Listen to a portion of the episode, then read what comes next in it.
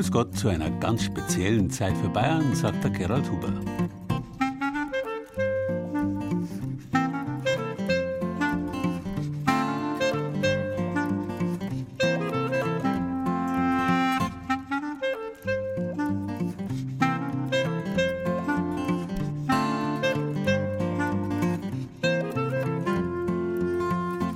Am Montag ist wie jedes Jahr der internationale Tag der Muttersprache. Wir wollen aus diesem Anlass einmal auf ganz Bayern schauen und vor allem hören, was da so gesprochen wird, darstellen, welche Sprachvielfalt es auf bayerischem Boden gibt. Wir wagen also sowas wie eine kleine bayerische Dialektgeografie.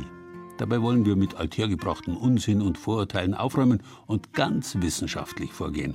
Aber keine Angst, unterhaltsam bleibt's trotzdem.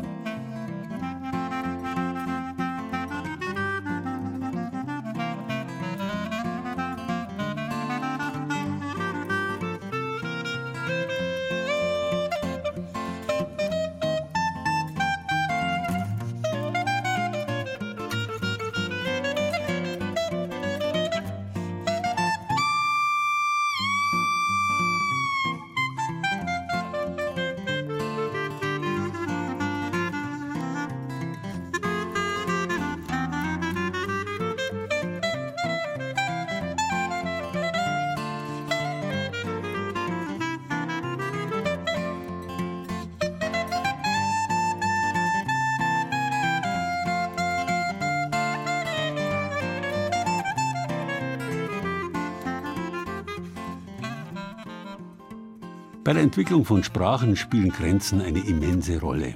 Und das müssen nicht einmal Grenzen im herkömmlichen Sinn sein. Die bedeutsamste Barriere, die jeder von uns täglich überwinden muss, ist die Grenze des eigenen Ich. Das fängt schon mit dem Sprechen an.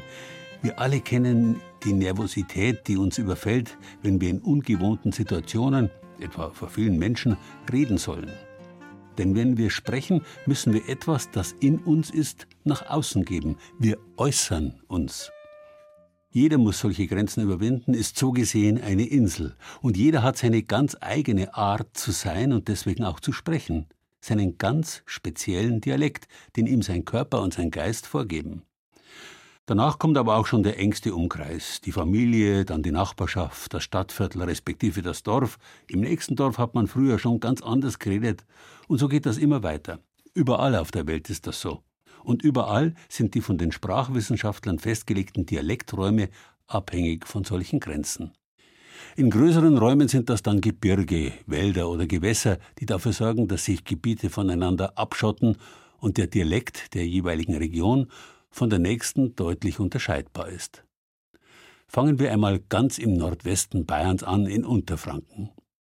Mitten durch den Regierungsbezirk verläuft eine Sprachlinie, die Unterfranken in zwei große Dialektgruppen teilt, in das Rheinfränkische und das Unterostfränkische. Und diese Linie ist so markant, dass ihr die Unterfranken sogar einen Gedenkstein gewidmet haben. Jochen Wopser hat ihn für seinen Beitrag besucht. Der Waldparkplatz an der Landstraße nach Schollbrunn. Hier im Spessart manifestiert sich Sprachgeschichte, denn der Parkplatz liegt genau zwischen zwei Dialekträumen. Im Grenzbereich zwischen dem Mainfränkischen im östlichen Unterfranken und dem Rheinfränkischen, wie man es Richtung Rhein-Main-Gebiet und hessischer Landesgrenze spricht, sowie der Aschaffenburger Historiker Gerrit Himmelsbach. Die Grenze ist natürlich unsichtbar und wenn man die Sprachforscher fragt, dann hört man auch, dass es ein Übergangsstreifen ist, der mehrere Kilometer breit ist. Aber rein praktisch merkt man das schon in Weibersbrunn. Das ist der nächste Ort sozusagen Richtung Frankfurt. Da spricht man Rheinfränkisch oder gemeinhin Hessisch. Und in die andere Richtung in Schollbrunn, da ist es schon eher fränkisch. Und ich bin, äh, wenn es schon um Dialekt geht, in Ascheberger ich komme aus der Schlossgasse und wenn man sich begrüßt, sagt man bei uns Ei, die Ascheberger Sprüch, das finde ich gut. Ein Spruch in beiden Dialekten findet sich hier auf dem Parkplatz auf einem großen Stein. Denn entlang der Sprachgrenze hat Gerrit Himmelsbach einen Wanderweg konzipiert, den Kulturweg südlich des Äppeläquators. Und ein markanter Punkt ist der Stein mit dem Spruch. Die Zeilen enden in Rheinfränkisch und beginnen in Mainfränkisch. Man sagt auch Unterostfränkisch. Die kann ich natürlich nicht gut vorlesen. Die zweiten Zeilen, die kriege ich schon hin. Also der Text lautet: Hier löscht der Öpfel most dein Durst, den Hunger, Grumbien, Brei und Wurst. Die Gäsche, Wurst und Äppelwoi muss auf der anderen Seite sein. Hier kommen die Unterschiede zum Ausdruck. Sprachlich der Übergang vom rheinfränkischen Appel zum mainfränkischen Öpfel und außerdem ein Unterschied in der Ess- und Trinkkultur. Der bekannteste Unterschied eigentlich sprachlich wie kulinarisch der Appleboy. Hier ist ein Teil des Lebensgefühls. Also man isst äh, ein Handcase mit Musik und dazu trinkt man ein Appleboy. Während im Mainfränkischen eher zu Hause Äpfelmost, so heißt es dann, getrunken wird, der wird eigentlich in die Wirtschaft gar nicht unter die Leute gebracht. Dann schauen wir doch mal in die Wirtschaft auf der unterostfränkischen Seite des Äppeläquators nach Madenhausen im Landkreis Schweinfurt. Jetzt sind wir in der Viehstuben. Also das war früher der Stall von dem alten Bauernhaus. Das Raf, eine Raufe, wo man das Heu... Wirt Ernst Böhm führt durch sein Madenhäusle, ein Gebäude mit 300 Jahren Geschichte. Und den Charakter, den wollten wir halt auch bewahren. Ne? Also das Alte, was die Alten geschaffen haben, auch pflegen und einfach weiterleben lassen. Ne? Und das gilt auch für das Essen im Madenhäusle. Sabine Böhm kocht überlieferte Familienrezepte aus Mainfranken. Mal ein schöner Krustenbraten vom Strohschwein, ein Rindfleischkrähe und Nudeln, Bohnerkern, Heferglas, Schwarzfleisch, Sauerkraut, ein Laberglassuppen und was nicht fallen darf, sind die gebackene Glas. Rein fränkischen Handkäse und Appleboy gibt's auf der Karte nicht. Und die Buchstaben P, T und K, die gibt's auch nicht. Die Böhms haben ihre Speisekarte nämlich im Dialekt geschrieben und Unterostfränkisch mag keine harten Konsonanten. Wir haben einmal Bekannte da gehabt aus Bad Kissinger und da hatten wir eine Budenrouladen in der Karte stehen. Alles natürlich schön weggeschrieben. Ne? Und dann fragt mich die Carola, so hieß sie, da haben wir damals so über den Tisch rü, sag mal ernst, was ist denn eine Budenrouladen? Da sag ich, nur eine Budenrouladen halt. Oder äh, äh, wenn ich immer sage, Schweinebraten, dann sprechen wir ein sogenanntes dunkles A. Da gibt es also zwei Schreibweisen. Entweder schreibst du der A und machst der Kringeler oben drauf oder aber du schreibst die Buchstabenfolge O, A. Beim Verfassen ihrer Speisekarte hatten die Böhms Unterstützung durch Monika Fritz-Schäuplein vom Unterfränkischen Dialektinstitut der Uni Würzburg. Die Sprachwissenschaftlerin hat ein faszinierendes Forschungsgebiet vor der Haustüre. Weil durch Unterfranken eine ganz starke Sprachgrenze läuft durch den Westen, die Germersheimer Linie, und die trennt das Mitteldeutsche vom Oberdeutschen.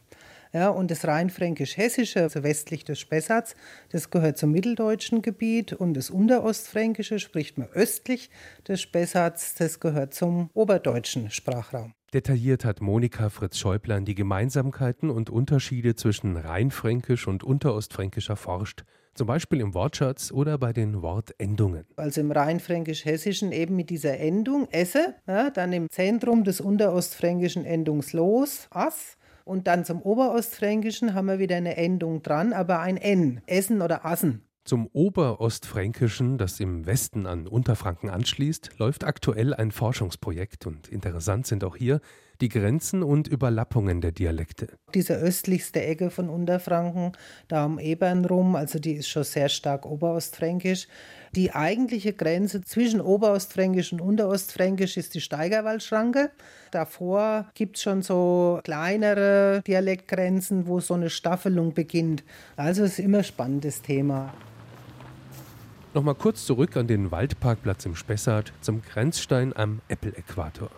Denn da gerät der Ascheberger Gerrit Himmelsbach gerade ins Nachdenken über das Verbindende der Franken auf beiden Seiten der Sprachgrenze. Seit 1814 gehören wir hier zu Bayern und das eint uns doch. Wir sind gebürtige Bayern und dass wir so zusammen in Unterfranken stark sind, das ist toll. Ja, und unter dem Dach des Bayerischen Freistaats finden sich alle großen deutschen Regionalsprachen, die zusammen das Hochdeutsche ausmachen. Die Hochdeutschen sind wir. Dazu gleich mehr.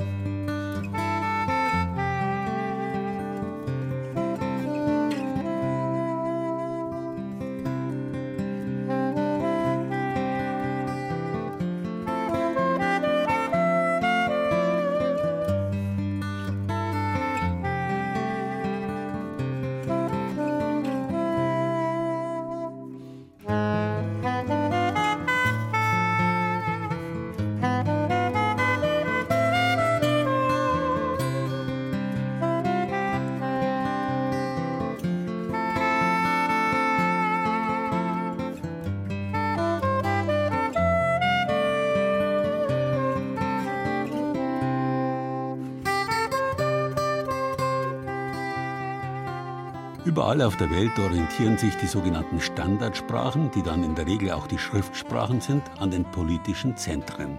Das war schon immer so. In Deutschland lagen die politischen Zentren die längste Zeit der Geschichte im Süden. Frankfurt, die Stadt der Kaiserwahlen, Nürnberg, die Stadt der Reichsinsignien, Regensburg, die Stadt der Reichstage und Heidelberg, Augsburg, München, Wien als Residenzen der staufischen, wittelsbachischen und habsburgischen Kaiser. Und überall da wurden, wir haben es im vorigen Beitrag schon gehört, ober- bzw. hochdeutsche Dialekte gesprochen und auch geschrieben. Vor allem Rhein- und Ostfränkisch, Schwäbisch-Alemannisch und Nord-, Mittel- und Südbayerisch. Ober- respektive Hochdeutschland ist einfach ein geografischer Begriff. Das Gegenteil davon ist Niederdeutschland, das norddeutsche Tiefland am Meer. Dort wird Niederdeutsch gesprochen, in der dortigen Sprache platt. Was das Hochdeutsche vom Niederdeutschen unterscheidet und warum die Niederdeutschen lernen mussten, nach der Schreibe zu reden, der hochdeutschen Schreibe versteht sich, dazu erfahren Sie genaueres auf unserer Zeit für Bayern-Seite. Zurück zu unseren hochdeutschen Regionalsprachen. Sie haben es längst gemerkt, deren uralte Naturraumgrenzen kümmern sich kaum um die relativ jungen Grenzen unserer modernen Regierungsbezirke. Neben dem kleinen Zipfel Rheinfränkisch im Nordwesten, von dem wir schon gehört haben, dominiert im Norden Bayerns, im größten Teil Oberfrankens und in Mittelfranken das Ostfränkische. Doch es gibt zwei kleine Sprachinseln, die sich nicht an diese Einteilung halten. Anja Bischof über Oberostfränkisch, Nürnbergisch und einen Dialekt, der von den wenigen Menschen im Frankenwald, die ihn sprechen, als Lutsterisch bezeichnet wird. Das Hofer Wetter ist berühmt, weil es stürmt, schneit und aus Armer ringt. Doch einer, der steht allbald do. Das ist der Hofer Werschlermau. Die Hosen haben keine Hosen, aber du musst eine anziehen. Die Kermes ist das Christefest bei uns im ganzen Chor. Wer noch nicht ist dabei gewesen, da wird schon noch erfahren. So unterschiedlich kann es klingen, wenn man im Norden Bayerns unterwegs ist, genauer gesagt im größten Teil Ober- und Mittelfrankens. Fast den kompletten Raum nimmt hier ein Dialekt ein, den Sprachwissenschaftler als Oberostfränkisch bezeichnen.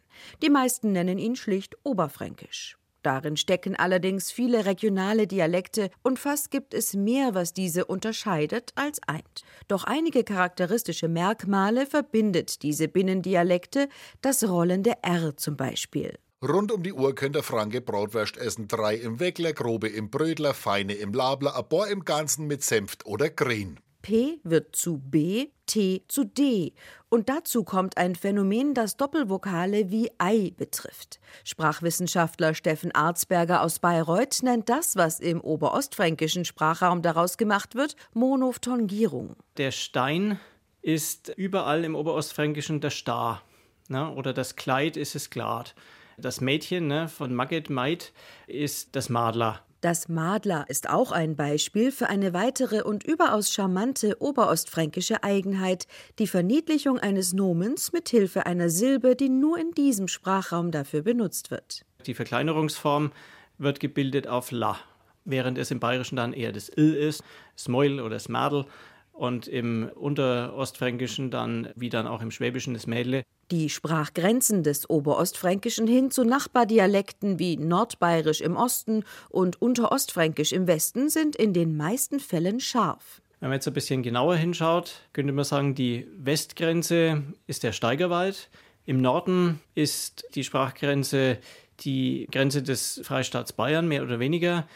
Im Osten des Oberostfränkischen haben wir eine ziemlich klare Grenze hin zum Nordbayerischen, mitten durchs innere Fichtelgebirge. Der Übergang hin zum Ostschwäbischen befindet sich im Süden im Landkreis Ansbach. Doch ganz oben im Norden Bayerns, in einem kleinen Winkel im Landkreis Kronach, mag man seinen Ohren kaum trauen. Rund um Ludwigsstadt lässt sich die Nähe zu Thüringen nicht verleugnen. Stadtarchivar Siegfried Scheidig ist mit diesem Dialekt aufgewachsen. In Ludwigstadt, also im Dialekt Lutscht, wird ein Dialekt gesprochen, der dem Ostthüringischen zugerechnet wird. Zwei Wörter, die markant sind für den Lutschter Dialekt, das ist einmal Sachamessenhofen, der Ameisenhaufen, und ein anderes Gallichen, so viel wie schnell oder hortig. Ursächlich für diese sprachliche Besonderheit im Frankenwald ist der Rennsteig. Der Höhenweg bildet die natürliche Sprachgrenze zwischen dem Oberostfränkischen und dem Thüringischen. Ludwigsstadt mit seinen rund 3400 Einwohnern liegt als einzige fränkische Stadt nördlich des Rennsteigs. Die zweite Besonderheit im eigentlich oberostfränkischen Sprachraum ist der Nürnberger Dialekt. Hier vermischen sich Anteile des Bayerischen mit Anteilen des Fränkischen. Das hört sich dann so an wie in diesem Gedichtausschnitt von Wilhelm Belzner. So wird man alt und immer älter, als wenn es draußen kalt wird und nu kälter. Auf einmal eher als man's war's, siehst aus, als wir ein alte Gas. Der Nürnberger Dialekt. In ihm klinge bis heute das politische Schicksal der ehemaligen Reichsstadt mit, mein Sprachwissenschaftler Arzberger. Der gesamte Nürnberger Raum ist ursprünglich bayerisch besiedelt gewesen. Und im Lauf der reichsstädtischen Geschichte Nürnbergs äh, setzte eine Frankonisierung ein, also es wurde immer fränkischer dann, weil die Kontakte Richtung Westen für die Reichsstadt wohl die wichtigsten waren. Eine Reise durch Mittel- und Oberfranken ist gleichzeitig eine Reise durch zahllose regionale Binnendialekte. Bis auf die Ausnahmen in Nürnberg und Ludwigsstadt lassen sich aber alle dem Oberostfränkischen zuordnen. Beim Abschiednehmen heißt es da fast überall Servus.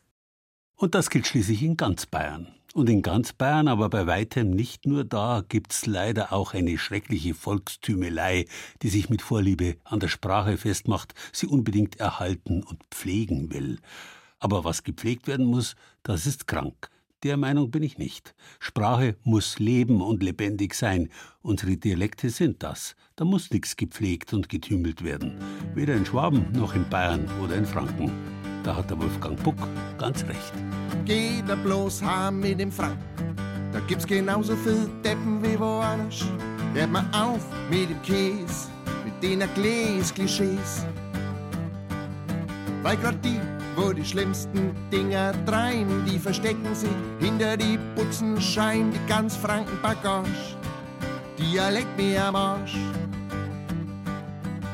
Schau hier, wie's graut und die Braten stampfen, wo's am Heimatabend alle mampfen und um da hängt die Frankenflaggen so weiß wie die Krähen und so rot wie die Backen. Und Bau vom neuen Gewerbegebiet haben sie den Wiesengrund akkurat zu betoniert und das die weiter drunten nicht am Hochwasser Freckenplan ist hinterm Dorfer Rückhaltebecken. Und jetzt weiß den ganzen Krempel ein. Ein Gedenkstein mit dem Wappen ist dabei.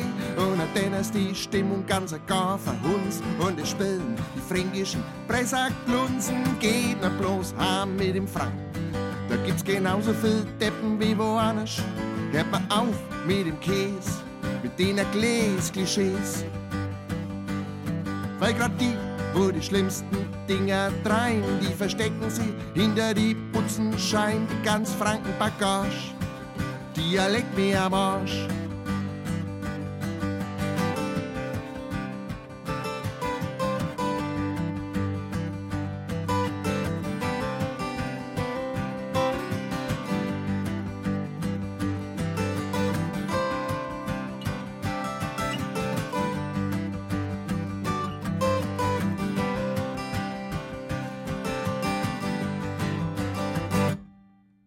Bayerischen Rundfunk, Studio Franken, bringen es die ganzen Geisteskranken, die Klubberer und die zwei Förderblädel, Grimassenschneider und Politikerschädel, die Faschingsterroristen und die Frankenbarden, wo schon hundert Jahre auf Entdeckung warten, die Heimatdichter und den singenden Pfarrer, die Mundartpolizei und die anderen Schmarrer, die ganz Blasen singen wir in der Frankenschau, zwischen Papadeckel, Fachwerk und Jägerzau, und am Ende holen wir dann in großen Kercher und schwemmen wir's naus, na ist aus mit dem Ärcher, geht er bloß heim mit dem Frank. Da gibt's genauso viel Deppen wie woanders. Hört mal auf mit dem Käse, mit den Gläs-Klischees. Weil grad die, wo die schlimmsten Dinger treiben, die verstecken sie hinter die Putzenschein, die ganz Franken Bagage.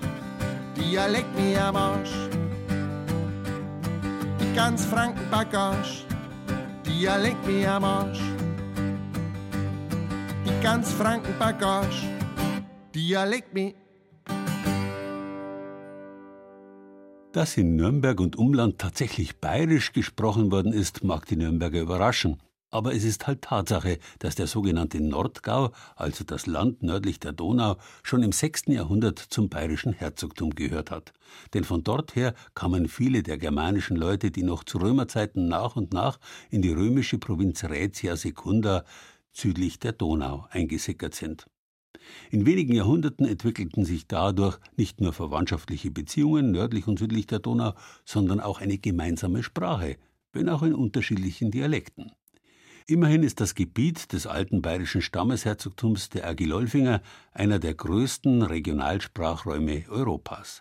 Bayerisch wurde und wird, grob gesagt, gesprochen von der Salurner Klause in Südtirol bis ins Egerland in Tschechien und vom Lech bis weit über Wien hinaus. Dabei unterteilt es sich in drei große Dialekte: Südbayerisch, Mittelbayerisch und nördlich der Donau eben Nordbayerisch. Dieser Sprachraum ist natürlich keinesfalls deckungsgleich mit der Oberpfalz. Er reicht im Westen vom fränkischen Jura rund um Eichstätt bis ins nördlich gelegene Vogtland und im Süden bis hinein ins Donautal und darüber hinaus.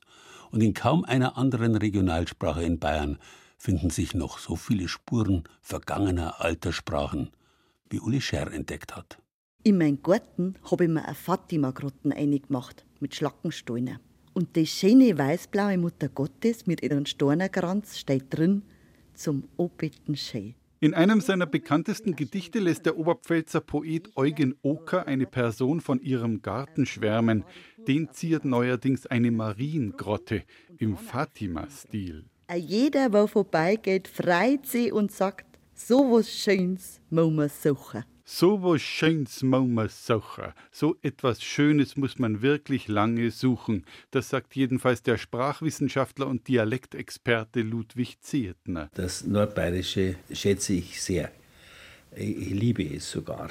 Und ich freue mich immer wieder, wenn man mit jemandem spricht, der eben selbstverständlich diese nordbayerischen Lautungen drauf hat. Drei Merkmale sind es im Wesentlichen, die alle nordbayerischen Dialekte gemein haben und sie unterscheiden von denen im südlichen Altbayern.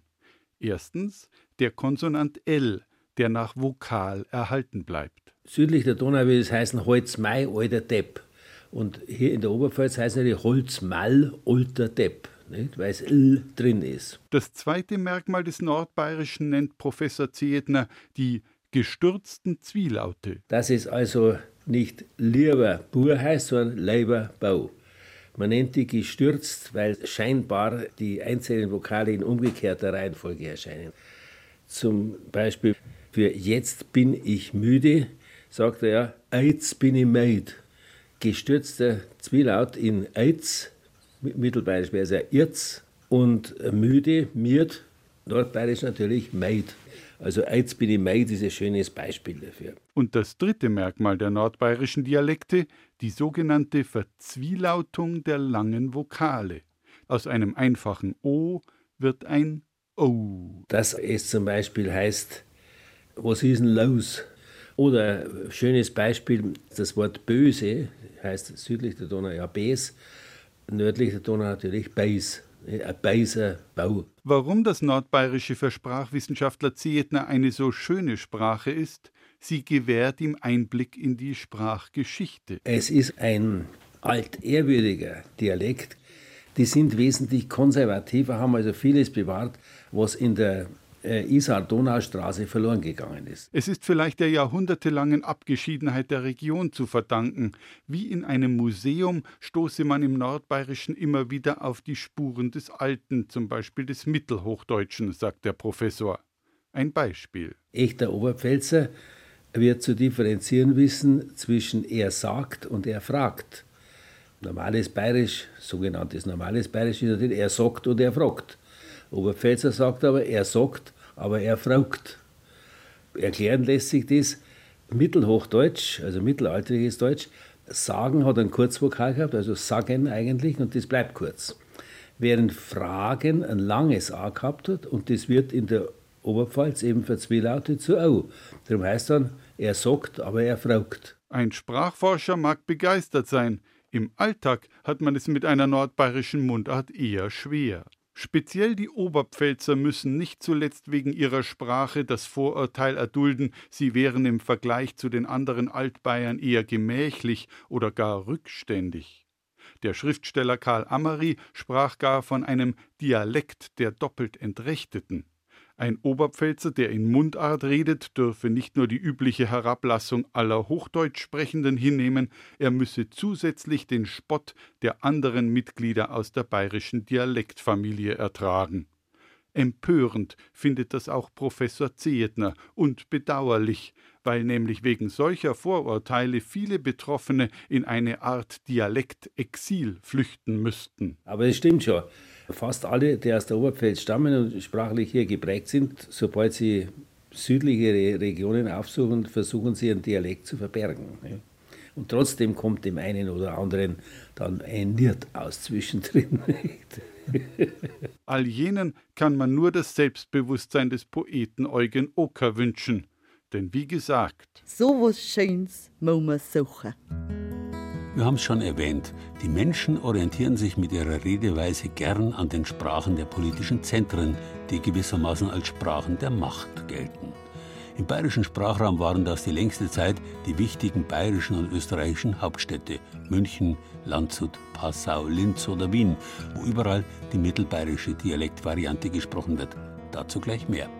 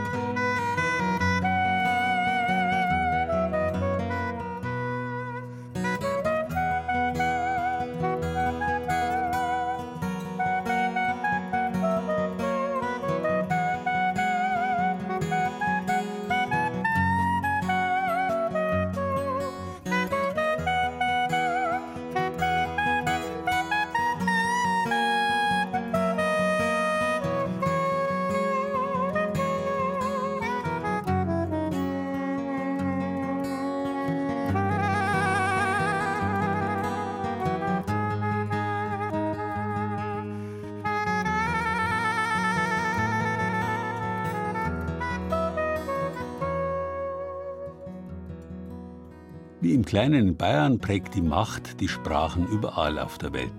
Als das Französisch schlechthin etwa gilt selbstverständlich die Sprache von Paris. Das beste Italienisch soll La Lingua Toscana in Bocca Romana sein, also die toskanische Sprache der italienischen Sprachpioniere Dante und Boccaccio im römischen Mund, in der Aussprache der Hauptstadt Rom. Das Land rund um die Alpen ist dafür das beste Beispiel. Seit 1000 vor Christus tritt es allmählich ins Licht der Geschichte, die hier vor allem geprägt ist durch keltische Stämme und ihre Sprache. Ein wichtiger Teilstamm waren die Boier, auf deren Namen nicht nur die Länderbezeichnungen Boiohämum, also Böhmen, und Baiovaria, also Bayern, zurückgehen, sondern auch Ortsnamen wie Boiodurum, der antike Ort bei Passau, oder Bononia, heute Bologna, südlich der Alpen. Die Kelten im heutigen Norditalien wurden zusammen mit den Etruskern schon früh von Römern unterworfen. In den Alpen und nördlich davon dauerte es aber bis ins Jahr 15 vor Christus. Da schickte Kaiser Augustus seine Söhne Drusus und Tiberius, um die Stammesgebiete der Boier und die Gebiete ihrer keltischen Verwandten aus den Stämmen der Räter, der Helveter, der Vindeliker oder der Nora ihrem Reich anzugliedern. Und weil die Sprache der Macht folgt, redeten die Leute in dieser neuen römischen Provinz bald einen keltoromanischen Mischmasch, der schließlich in ein relativ homogenes Spätlatein mündete. Als sich dann zum Ende des römischen Reichs hin von Norden und Westen her sich immer mehr Germanen auf römischem Reichsboden ansiedelten und schließlich dort auch die Macht übernahmen, wurden die Keltoromanen germanisiert.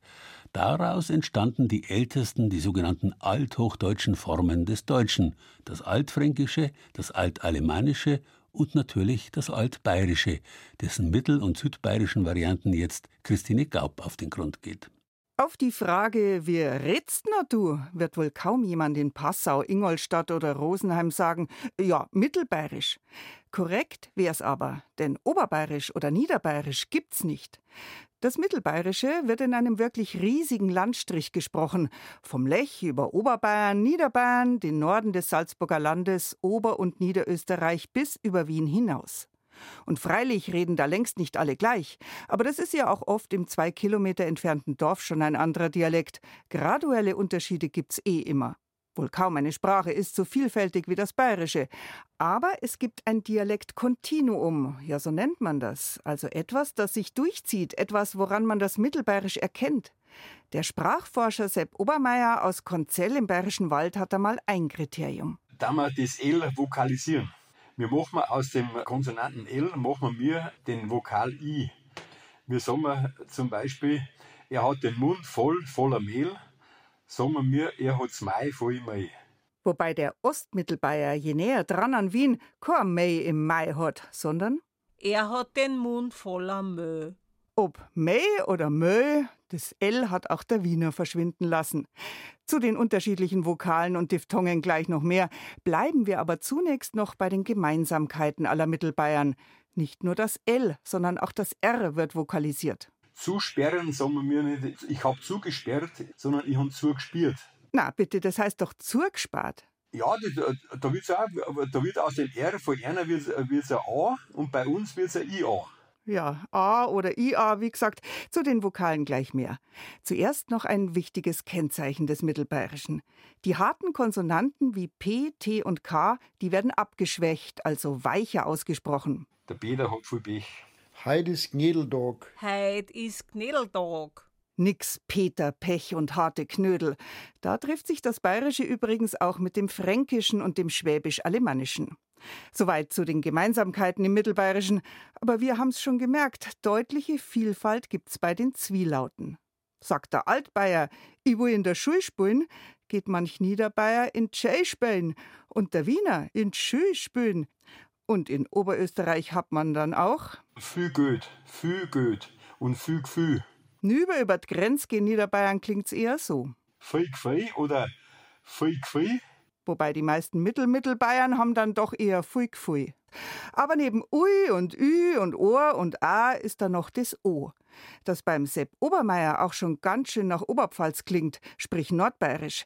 Kein Wunder, sein Heimatort Konzell liegt im Übergangsgebiet zwischen Nord- und Mittelbayerisch. Und äh, da habe ich 50 Prozent von den gestürzten Diphthonge drin, von den Zwielaute, von den Aulaute.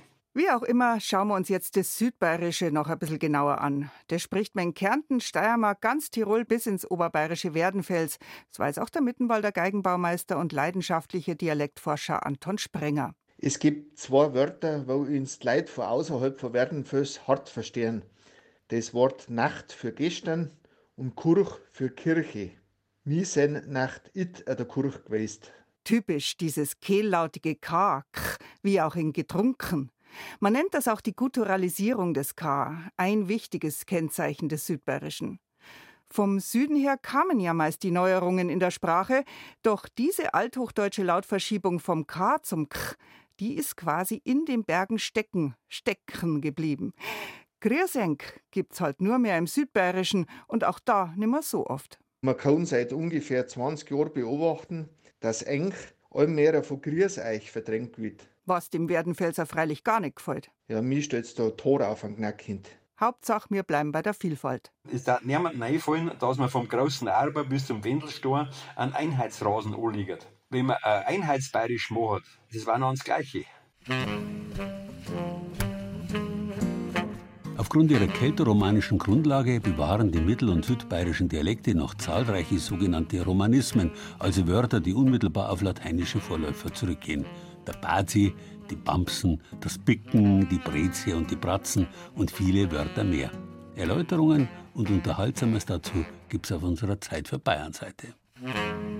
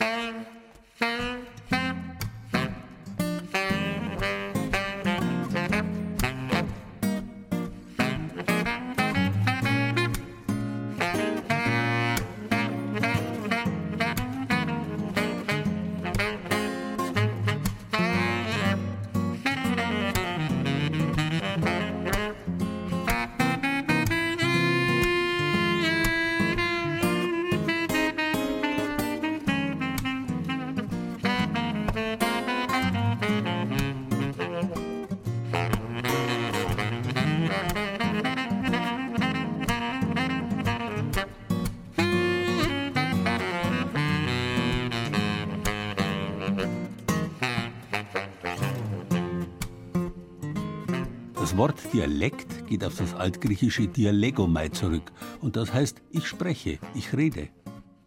Dialekte sind also schon von der Wortbedeutung her die eigentlichen Sprachen. Jahrtausende lang wird schon gesprochen, dann kommt allmählich erst die Schrift auf. Zunächst mit sogenannten Hieroglyphen, übersetzt heiligen Zeichen. Den Menschen kommt dieses Festhalten von Sprache wie etwas Göttliches vor, weswegen viele frühen Aufzeichnungen gleichzeitig auch heilige Schriften sind. Aber schon bald wird klar, Schrift ist das eine und Sprache das andere. Die ganze Vielfalt von Sprache lässt sich nie und nimmer in einer Schrift darlegen. Es müssen immer Kompromisse gemacht werden. Weswegen die standardisierte Schriftsprache in allen Sprachen der Welt immer etwas Künstliches ist und arm im Vergleich zur gesprochenen Sprachvielfalt. Ähnlich wie sich klassische Komponisten immer wieder aus der Volksmusik bedient haben, müssen sich auch die Dichter immer wieder aus der Vielfalt der Dialekte bedienen, weil sie mit der armseligen Schriftsprache nicht viel anfangen können. Und erst allmählich kommen wir drauf, wie reich unsere Dialekte sind. Nicht nur an ganz eigenen Wörtern und deren Aussprache, sondern auch, was Feinheiten in Satzbau und Grammatik angeht, die nicht sofort ins Auge springen. Der Sprachwissenschaftler Günter Grebendorf hat letzteres am Beispiel des Bayerischen demonstriert. In seinem Buch Ich mag die, obwohl es der Depp bist, warum Bayerisch genial ist. Franziska Klein hat sich mit ihm unterhalten und zwei dieser Eigenschaften des Bayerischen mal genauer unter die Lupe genommen. Ich mag dich, obwohl du ein Depp bist. Ich mag dich, obwohl du ein Depp bist. Der Satz funktioniert im Standarddeutschen genauso.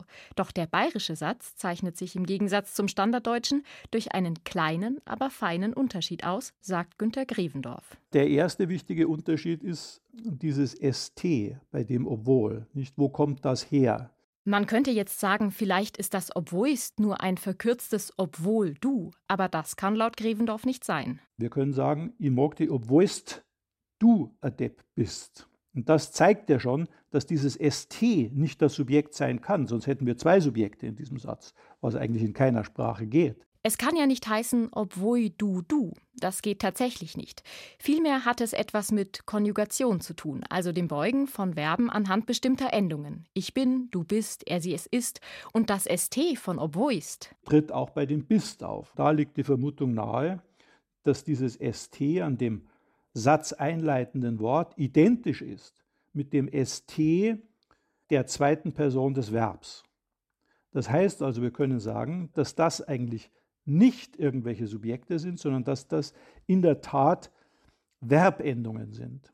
Und deswegen gilt das auch im Plural. I mag eich obwohl Steppensatz. Die Konjunktion obwohl wird also gebeugt, konjugiert. Ähnliches kann man auch im folgenden Satz von Karl Valentin beobachten. Wenn's nix von der Politik verstehst, na redst nicht so saudum daher. Winst nix. Dieses Konjugieren geht nämlich bei allen Konjunktionen, also Wörtern, die Nebensätze einleiten, ganz egal welche. Hauptsache, der Satz steht in der zweiten Person Singular oder Plural. Obwohl der bist. Ich habe gesagt, dass der bist. Ich mag die weißt der bist und so weiter. Das finden Sie an all diesen Wörtern, die Nebensätze einleiten. Ein Phänomen, das das Bayerische von allen anderen deutschen Sprachen unterscheidet, aber dafür in einigen anderen Sprachen der Welt auftaucht. Eine grammatikalische Finesse und vor allem nicht die einzige im Bayerischen.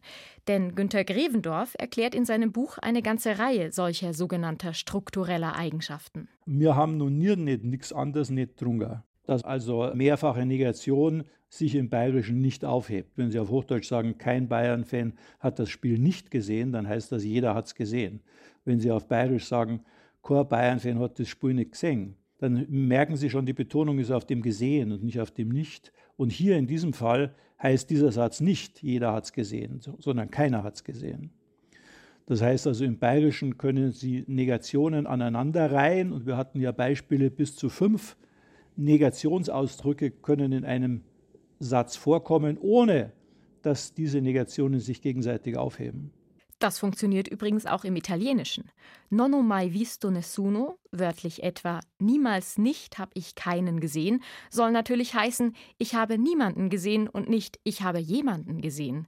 Und genauso gilt es für viele Sprachen und Dialekte der Welt. Das Bayerische ist dabei ein Beispiel unter vielen, wenn auch ein sehr schönes. Das Bayerische besitzt Eigenschaften, die das Standarddeutsche nicht besitzt. die aber viele andere Sprachen der Welt besitzen. Und insofern will ich das Bayerische einfach einreihen in eine legitime Einzelsprache in dem ganzen Konzert der Weltsprachen. Alle bibliografischen Daten zu Günter Grevendorfs Buch Ich mag dich, obwohl es der Depp bist, warum Bayerisch genial ist, finden Sie auf unserer Zeit für Bayern-Seite. Seltsame Sachen erzählt oft Lied, wenn der Nebel ihr Welt überzieht. Mit Tränen auf Reus zu der schlafenden Deck ist verschiedene Wörter kein Platz. Gib mir doch Rosa, solang ich leb. Sag mir deine Wörter jetzt. Rosa und Wörter, und bloß an Sinn, solang mi Seele noch in mir wohnt. Lass ich jetzt die Welt mit Musik füllen und im Klang von der Teenies verlieren. Den Sommerfeldern, in den Wolkenbildern, Melodia miteinander gespielt. Gib mir doch die Musik, solang ich lebe. Spiel mir deine Lieder jetzt. Musik und Wörter, die Hand bloß an Sinn, solang mi Seele noch in mir wohnt.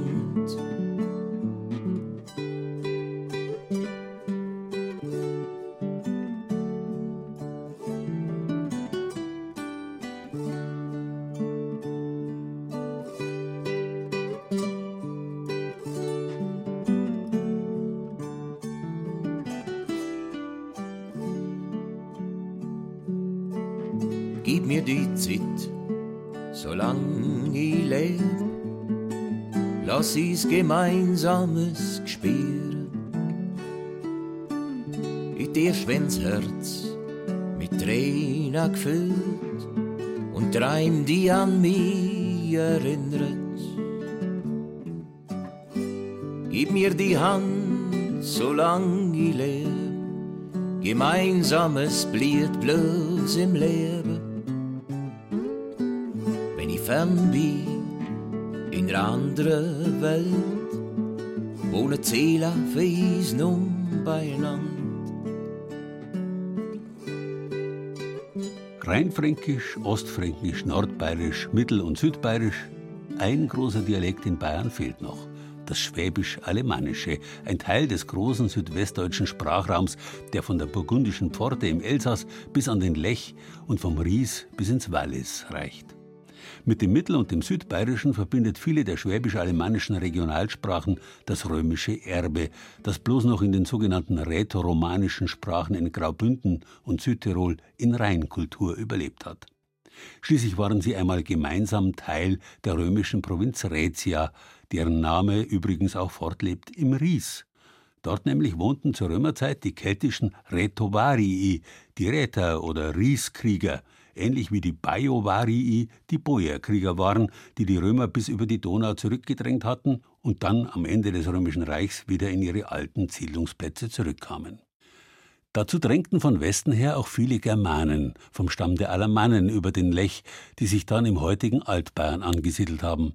Auf sie gehen zum Beispiel die typisch bayerischen Ing-Orte wie das berühmte Freising oder das berüchtigte Hinterhugelhapfing zurück.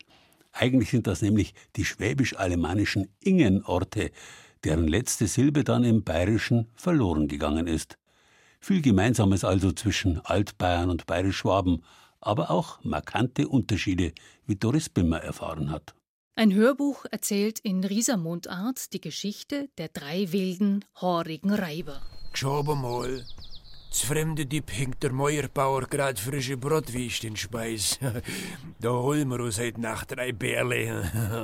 heißt es in etwa im Ries, wenn jemand beobachtet, dass der Bauer frische Bratwürste in die Speisekammer hängt und sich derjenige in der kommenden Nacht drei Paar davon stibitzen will. Wenn die gestohlenen Würste aber geschmacklos sind, dann sagt man im Ostallgäuer Lichbruck Lätschig. und im Westallgäuer Stiefenhofen Leis. Aus wissenschaftlicher Sicht teilt sich der Regierungsbezirk Schwaben in mehrere Sprachregionen. Brigitte Schwarz beschäftigt sich an der Uni Augsburg seit etlichen Jahren mit dem Dialekt ihrer Heimat. Ich spreche immer von unseren schwäbischen Dialekten. Schwäbisch ist ja auch das, was im Württembergischen drüben gesprochen wird. Wir sind im ostschwäbischen Bereich und auch da gibt es eben aufgrund der unterschiedlichen Herrschaftsformen, die wir hatten. Wir hatten ganz kleinräumige Herrschaftsgebiete. Man spricht ja da vom ostschwäbischen Fleckerlteppich, auch bayerisch Flecklerteppich. Selbst ihr, die bei Mindelheim groß wurde und jetzt im Raum Krumbach wohnt, also selbst ihr kommt das Bayerische unter.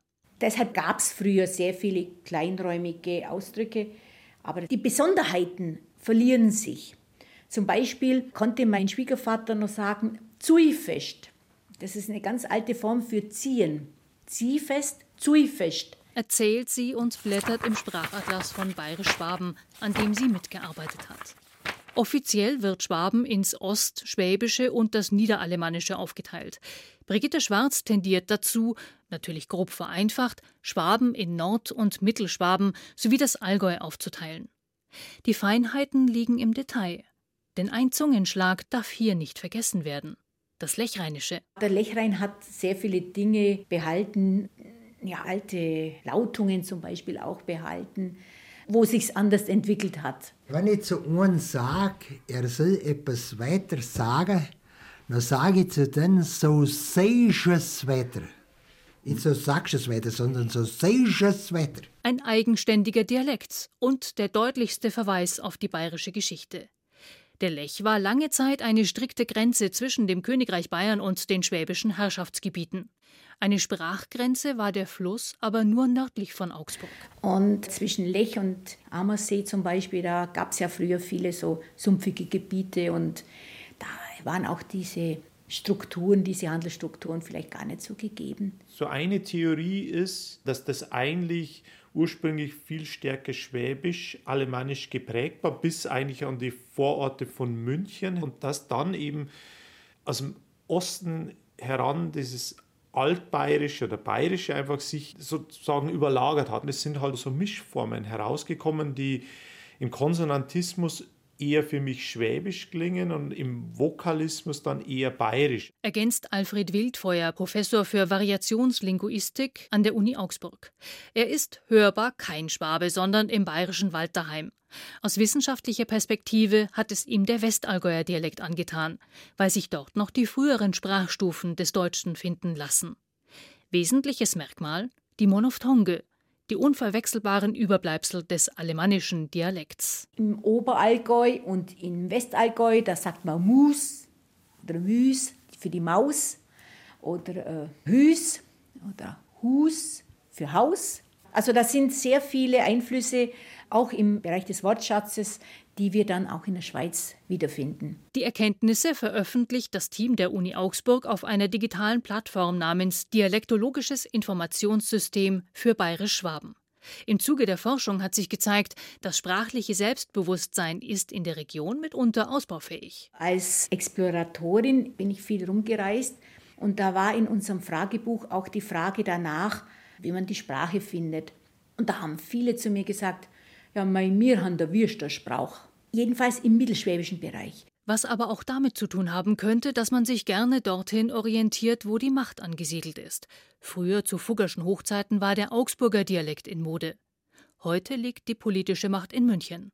Brigitte Schwarz und Alfred Wildfeuer hoffen, dass ihre Arbeit dabei hilft, dass sich künftig wieder mehr Menschen auf ihre heimischen Dialekte besinnen. Ja, die unselige politische Macht. Sie teilt auch immer zwischen uns und den anderen. Einem Reisenden, der in Augsburg vom Schwäbischen herkommend nach Bayern einreisen wollte, verdanken wir die allererste Nennung des Bayernnamens im 6. Jahrhundert. Er schrieb, in Augsburg überschreitest du den Lech, wenn der Bayer dich lässt. Mehr dazu auf unserer Zeit für Bayern-Seite.